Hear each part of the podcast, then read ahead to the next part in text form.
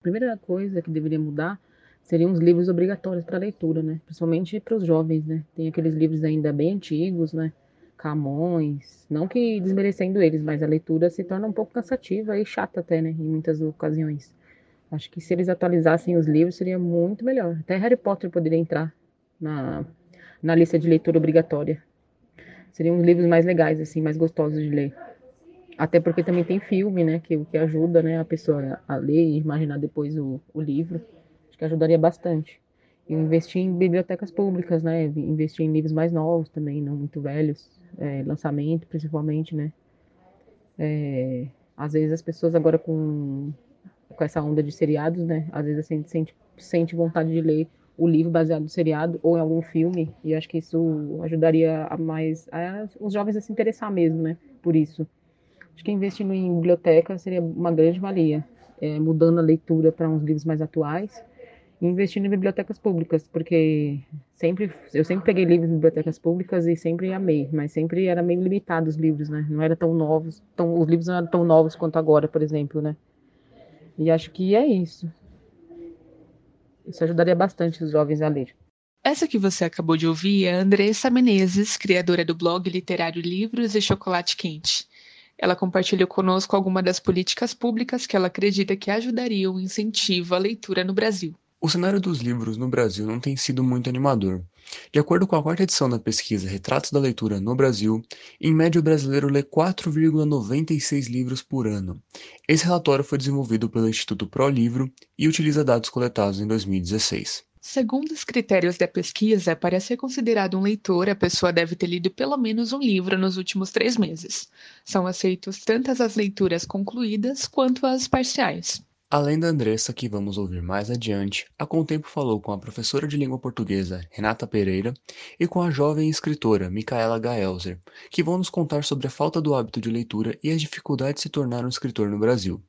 Eu sou Caio Siqueira e hoje, junto com a Caroline Sobreira, vamos falar sobre o ato da leitura diretamente no seu fone de ouvido.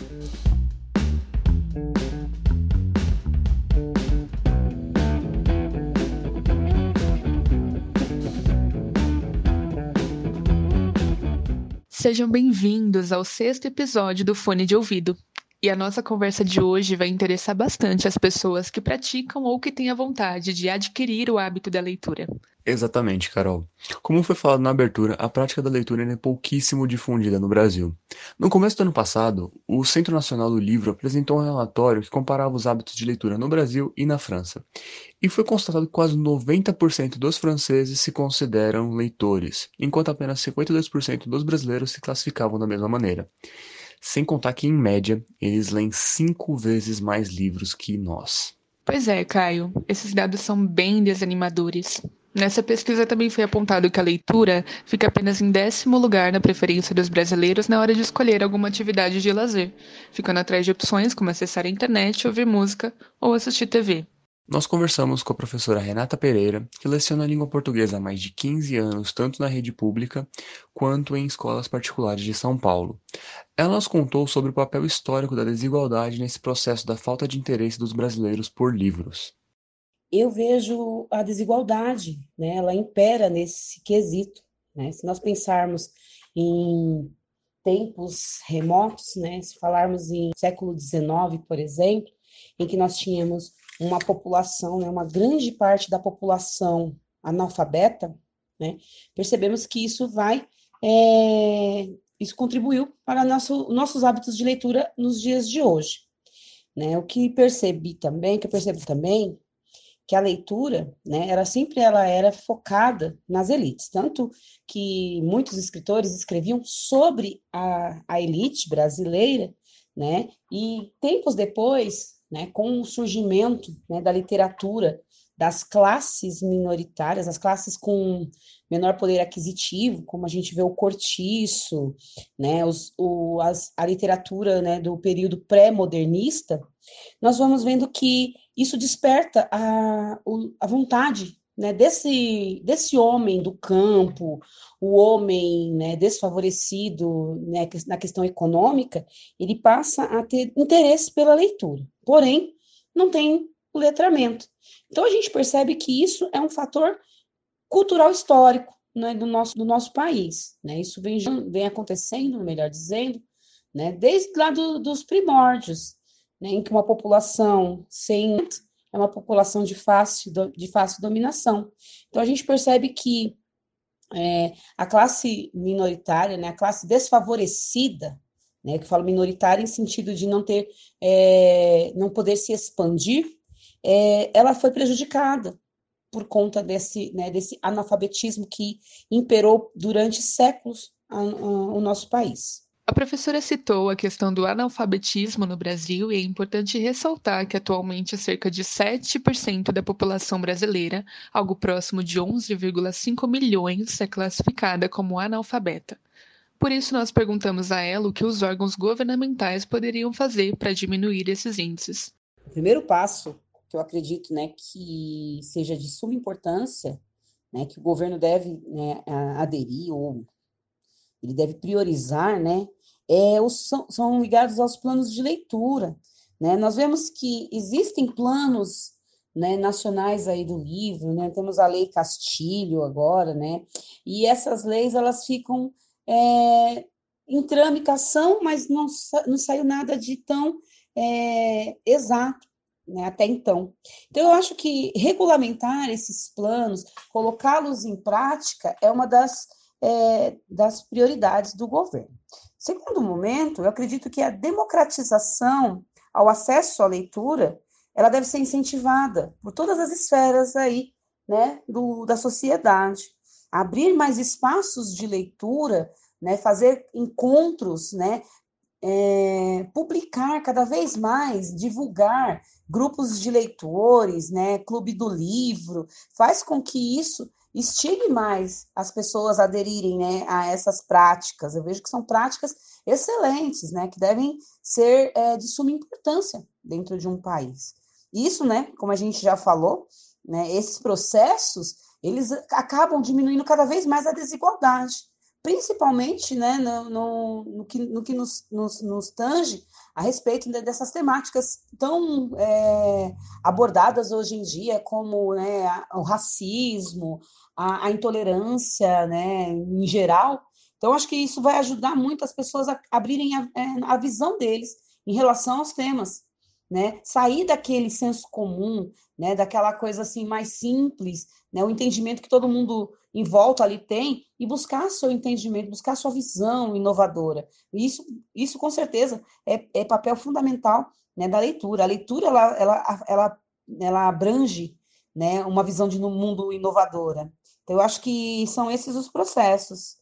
Nós também questionamos a Renata se existe uma correlação entre a falta do interesse pela leitura e a qualidade do ensino brasileiro. Bom, a falta de interesse, né, como a gente já falou anteriormente, ela vem né, das nossas, dos nossos ancestrais, as nossas gerações anteriores, né, por conta desse, né, dessa falta de leitura, esse, essa defasagem né, no ensino regular, no ensino básico, faz com que as gerações posteriores elas não tenham o costume.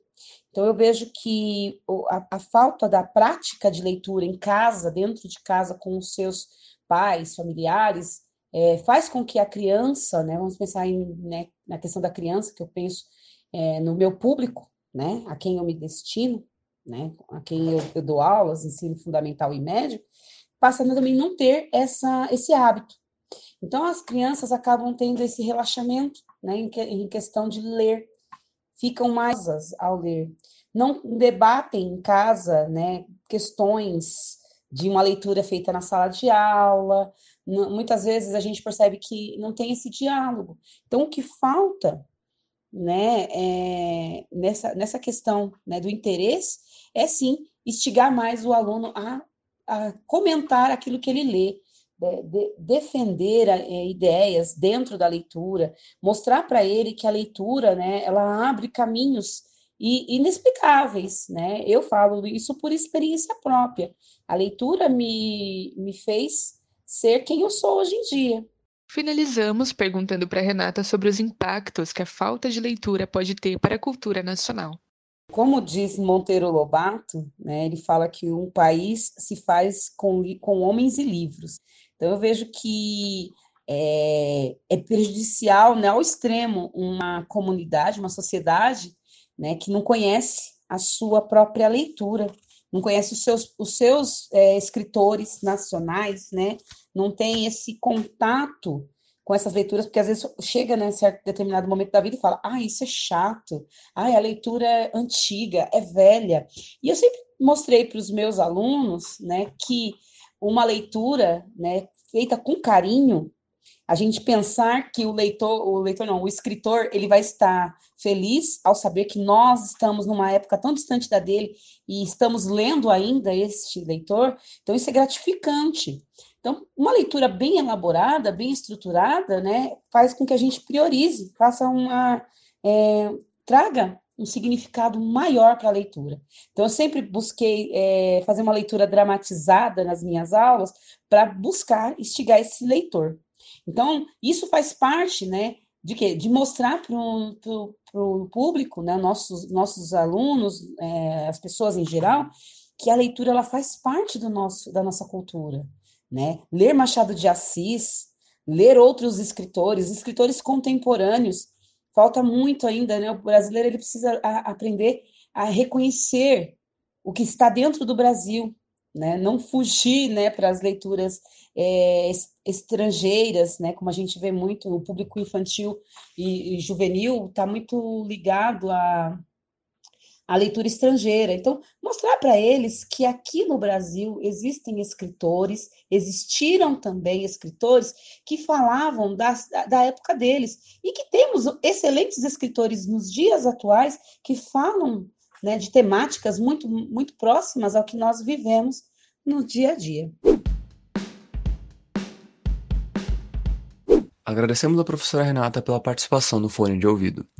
E já aproveitando o gancho da sua última resposta, em que ela falou sobre a valorização de escritores nacionais e contemporâneos, vou chamar a Micaela Gaelzer, escritora gaúcha de 21 anos, que publicou seu primeiro livro este ano, cujo nome é O Primogênito da Sabedoria. Nós perguntamos para ela quais são os maiores desafios de se tornar uma escritora no Brasil. O desafio de ser escritor no Brasil, eu creio que começa pela parte financeira, porque hoje em dia é muito difícil você conseguir uma publicação tradicional, né? Ah, uma editora que simplesmente olhe para você e acredite no seu trabalho e foque nisso. Elas ainda existem, mas elas são bem raras e a gente sabe como é difícil isso. Então, começa por aí, né? O segundo passo, assim, que eu acho que foi o mais complicado, é você conseguir ganhar público também no Brasil, porque a gente tem muito dessa cultura de o que daqui não é bom e o que vem de fora que é bom, né? No caso, essa cultura é muito difícil de burlar, é muito difícil de você conseguir atrair leitores realmente que vão valorizar o seu trabalho, é, sem olhar para o que é daqui e falar, nem ler às vezes o seu conteúdo e falar assim, nossa, mas é ruim porque é brasileiro. Outro ponto levantado durante a conversa foi sobre quanto tempo levou para que ela conquistasse a publicação do seu livro. A publicação do meu livro, ela deveria ter saído em 2017. Só que o que aconteceu é que, assim, além do escritor uh, enfrentar esse problema financeiro e esse problema de público e tudo mais, quando você consegue burlar isso e achar uma editora, pode acontecer de você tomar um golpe que nem eu tomei né? Uh, em 2016 eu estava com o livro pronto já. E aí eu resolvi, em 2017, ali, no final de 2016, 2017, início de 2017, comecei a procurar por editoras, né? Porque eu não tinha a menor noção do que era um mercado editorial, eu não sabia nada de capa, de diagramação. Então, publicação independente estava totalmente fora de cogitação para mim, porque eu não entendia nada, nada, nada.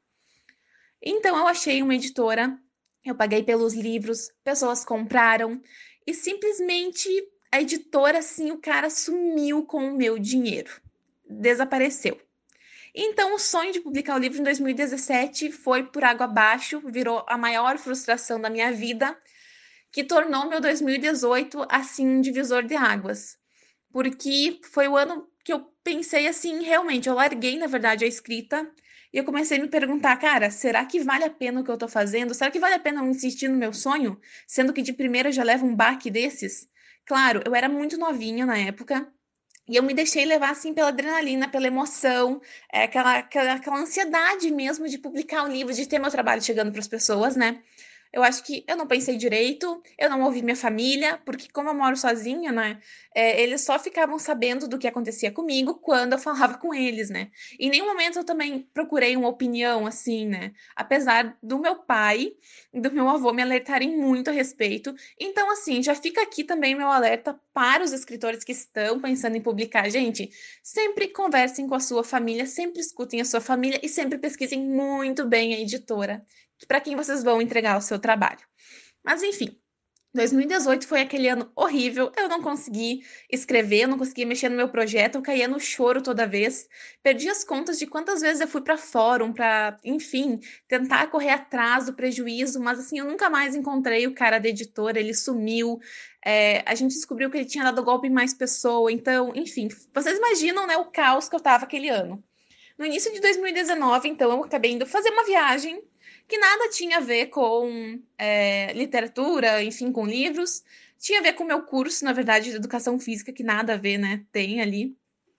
Só que foi nessa viagem que eu parei assim e aquela sensação de que eu queria publicar, de que meu maior sonho continuava sendo a publicação do meu livro, voltou com toda a força, né? Durante essa viagem. E eu voltei para minha cidade decidida a tentar novamente, e foi quando eu entrei em contato então com a Pendragon, que eu já tinha recebido uma proposta deles, mas na época eu não ia ter condições de fazer e tudo mais, e acabei me deixando levar pela proposta da outra editora. E assim, eu firmei contrato com a Pendragon em 2019 é, foi em fevereiro, se eu não me engano, então todo o ano de 2019 foi concentrado em diagramar, revisar, fazer capa, etc, etc, pré-venda, e no início de 2020, então eu finalmente consegui publicar o meu livro. O ato de se escrever um livro já é difícil por si só, exige muito empenho, criatividade, uma série de outras habilidades, e fica muito mais difícil quando aparecem oportunistas como os criminosos que aplicaram esse golpe na Micaela e em diversas outras pessoas. Felizmente ela conseguiu encontrar uma editora que apoiasse seu trabalho e por isso pedimos que ela comentasse sobre como é a relação entre os autores da Pendragon. Ai, meu Deus do céu. Eu tenho que falar assim, que eu, se eu pudesse, né, que se o momento permitisse, eu tava contando, na verdade, com a Bienal para isso, eu iria, assim, pro stand da Pendragon e começaria a abraçar um por um, assim, todo mundo. Porque o que acontece? Eu não vejo muito em outras editoras e coisas assim o apoio que os autores da Pendragon se dão, sabe? É um negócio que, assim, eu, quando eu entrei na editora, imagina, eu não tinha tipo assim, chão nenhum, eu não tinha muito público ainda e tal. E os autores, cara, eles super ajudaram na divulgação do meu livro, eles ainda ajudam. E assim, o pessoal lá se dá super bem. É tipo, realmente uma família. E quando tu precisa realmente de, de apoio, tipo, olha, me ajuda a divulgar ou algo assim. Cara, eles estão sempre lá, sempre lá. Então, é um negócio assim Ai, eu não consigo nem expressar porque é fantástico. É muito, muito, muito importante. Porque, assim, em algumas outras editoras, a gente vê que existe muita concorrência, do tipo assim, cara, se a minha luz não vai brilhar mais alto que a tua, eu não vou te ajudar, entendeu? E na Pendragon isso não acontece. Eu acho que todo mundo ali é muito família, realmente. Quando a Pri, que é a nossa, nossa chefe, digamos assim, uh, quando a Pri fala que realmente a Pendragon é uma família, porque, cara, é realmente uma família. É muito apoio que eles te dão em tudo, sabe? Em tudo, tudo, tudo. Então, é muito importante para mim apoiar eles, assim como é importante que eles me apoiem. Eu acho que essa rede que a gente tem realmente, é, de amizade que a gente constrói e de sentimento família mesmo, é. Ai, cara, é impagável. E assim, só tenho que falar bem do pessoal da Pendragon. Só bem maravilhoso. Super indico, aliás, a quem quiser é, publicar livros, tá? Venham para nosso combo de dragões aí, hein? No começo da conversa, ela citou que existe um grande preconceito de boa parte dos leitores brasileiros com os escritores nacionais. Nós perguntamos a ela quais as soluções que ela imagina que ajudariam a modificar esse cenário. Então, né, eu acho que baixar um pouco a taxa ali de produção que a gente tem com os livros seria uma ótima forma é, de atrair mais público para o cenário nacional, porque, gente, publicar um livro, fazer um livro é super caro, é super absurdo. E querendo botar, tipo, mais uma taxa em cima, eu tô tipo, meu Deus do céu, né? Porque, assim, é, às vezes você olha preços de livros nacionais eles são muito caros, muito altos, e a pessoa se assusta com o preço, porque, tipo assim, ah, uh, tal autor que é de fora tem um livro que é super famoso, super conhecido, todo mundo fala bem, e é bem mais barato do que o de um, de um autor nacional. E eu sei o quanto isso desanima, porque todo dia tem gente que me fala: Nossa, como eu queria ler o seu livro, mas eu acho ele tão caro. Então, uma das soluções seria dar um jeito de tentar baixar esse preço desses livros, né, gente? Ajudaria as editoras, ajudaria é, o mercado, ajudaria os autores, eu acho que todo mundo sairia ganhando, né? E além disso, é claro, a gente tentar sempre dar uma quebradinha nessa cultura de que só o que é de fora é bom, porque tem muita, muita coisa maravilhosa no Brasil. E a gente só vai ver isso no momento em que realmente a gente começar a ler.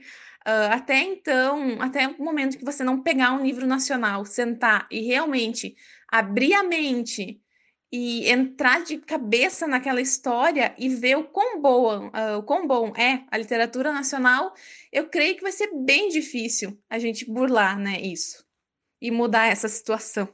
Por fim, pedimos que ela contasse alguns dos seus projetos literários para o futuro. Para esse ano de 2020, eu tenho duas antologias para serem lançadas, onde eu estou presente com contos. Uma se chama A Guilda dos Caçadores de Recompensas. Ela é uma fantasia mais medieval, focada em elfos, anões, humanos e coisas assim. E a outra se chama Sereias e Seu Canto Irresistível, e é focada em sereias, obviamente, né? Eu vou estar lá também. É, tô com um projeto solo também escrevendo, voltado para anjos, só que sem é, aquela coisa mais românticazinha e tal. É uma pegada mais dark chamada Alas. Tá em andamento no Wattpad por enquanto, estou postando os capítulos lá. E tenho também um outro projetinho que eu estou trabalhando. Esse ainda não tem assim, muitas informações uh, para fornecer, porque está realmente bem no começo. Me surgiu a ideia tem poucos dias e eu comecei a escrever. Mas vai ser uma fantasia totalmente diferente de tudo assim que eu já escrevi envolvendo uma coisa que eu já falei várias vezes ali no meu IG que eu amo, que são dragões. Finalmente terei um projeto com dragões, então muita coisa, muita coisa. Chegou o momento da nossa entrevista com a Andressa Menezes, criadora do blog literário Livros e Chocolate Quente. Ela inicia esse diálogo falando sobre como e quando começou o seu amor pela leitura percebi que gostava de ler a... quando eu era pequena. De criança eu já gostava de ler gibi, Turma da Mônica, e também lia bastante revistas. E aí, depois de um tempo, comecei a ir nas bibliotecas públicas, e aí lia a... o resumo atrás e fazia. E, e fazia minha escolha, né? Escolhi um livro para mim e pra minha mãe também. Porque minha mãe gostava muito de ler e ela trabalhava, então eu pegava o livro para ela. Tinha que ter dois. Tinha que ter dois sensos, né, de leitura. Ela gostava de um tipo de leitura e gostava de outro. Ao analisarmos as 100 obras literárias mais lidas do Scooby, que é a maior rede social brasileira de livros com cerca de 6 milhões de usuários, podemos perceber um domínio feminino. Somando as avaliações dessas 100 obras, chegamos ao total superior a 5 milhões de avaliações, sendo que 78% delas foram feitas por mulheres. Devido a isso, perguntamos a Andressa o que levaria o público feminino a ter maior interesse na leitura. Olha, eu acho que o público feminino também é grande, mas também tem o público masculino. Aqui no meu blog, os livros são mais voltados para o feminino mesmo. É, eu gosto bastante de ler romance, né? É, é romance, é, thriller psicológico, algumas coisas mais baseadas em fatos reais também, né? Biografia também adoro ler. Mas eu acho que realmente essa história de fantasia, essas coisas de romance, atrai mais o público feminino. E, na verdade, os autores, na verdade, é, do sexo masculino que escrevia mais livros, né? Eles escreviam mais livros do que mulheres, né? Depois que as mulheres começaram a escrever, que o público feminino aumentou. Aí acho que é isso. Mas, na verdade, tem público para todo mundo. Acho que cada um, cada pessoa tem um livro. Só precisa saber qual, qual o interesse, né? E vai gostar, tenho certeza disso. Uma das últimas resenhas publicada no Livros de Chocolate Quente foi sobre o trailer psicológico Entre Quatro Paredes, em que a protagonista sofre abuso psicológico e emocional de seu parceiro. Houve um aumento no número de relacionamentos abusivos durante essa quarentena. Por isso, perguntamos para Andressa como esse tipo de leitura pode ajudar as mulheres a lidar com esse tipo de situação e até mudar aquele conceito sobre o príncipe encantado. Olha, realmente esse livro Entre Quatro Paredes me, me surpreendeu bastante, né? Uma história bem diferente do convencional. E assim, eu acho que livros assim realmente muda, viu? Mudaria bastante, ajudaria bastante pessoas, né, que estão na quarentena sofrendo relacionamento abusivo, de alguma forma tentar achar um meio, né, de sair dessa situação. Saber que tem vida após o relacionamento abusivo. Com certeza é, mudaria a opinião. Eu sou suspeita para falar porque eu amo livro e sempre achei que os livros mudavam a minha opinião e até meu modo de viver. Então, com certeza absoluta que explorando mais esse assunto real é, e dando mais incentivo, né, para as pessoas lerem, com certeza mudaria a vida de muitas mulheres. Nós também agradecemos muitíssimo a Andressa Menezes e a Micaela Gaelzer por cederem parte do seu dia para compartilhar suas opiniões e projetos conosco. Mas antes de finalizarmos o episódio de hoje, vamos contar para os ouvintes quais são as nossas leituras atuais. Me conta aí, Carol, qual livro você está lendo no momento?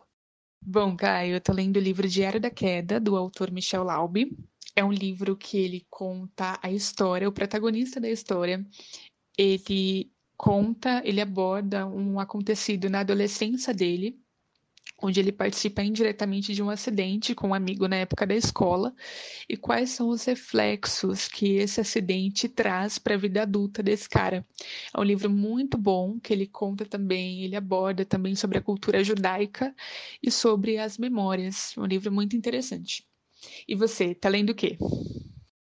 Olha, Carol, eu achei bem interessante a temática do Diário da Queda, e quem sabe depois eu dou uma conferida nele também. Bom, ontem eu comecei a ler Orgulho e Preconceito da Jane Austen. Muitos consideram o melhor livro dela e uma das referências na literatura inglesa e também no quesito romances. Eu tô achando uma leitura bem agradável, bem interessante a história, e vamos ver o que aguarda até o final desse livro, né? Bom, você pode seguir a Contempo nas redes sociais e continuar se informando. Obrigado pela sua atenção e daqui a 15 dias a gente volta com um tema fresquinho para você escutar diretamente no seu fone de ouvido. Esse podcast da revista Contempo foi produzido por Caio Siqueira e Caroline Sobreira, com edição de Carolina Vieira, roteiro de Caio Siqueira e sonorização de Carolina Vieira e Wagner Isidoro Júnior.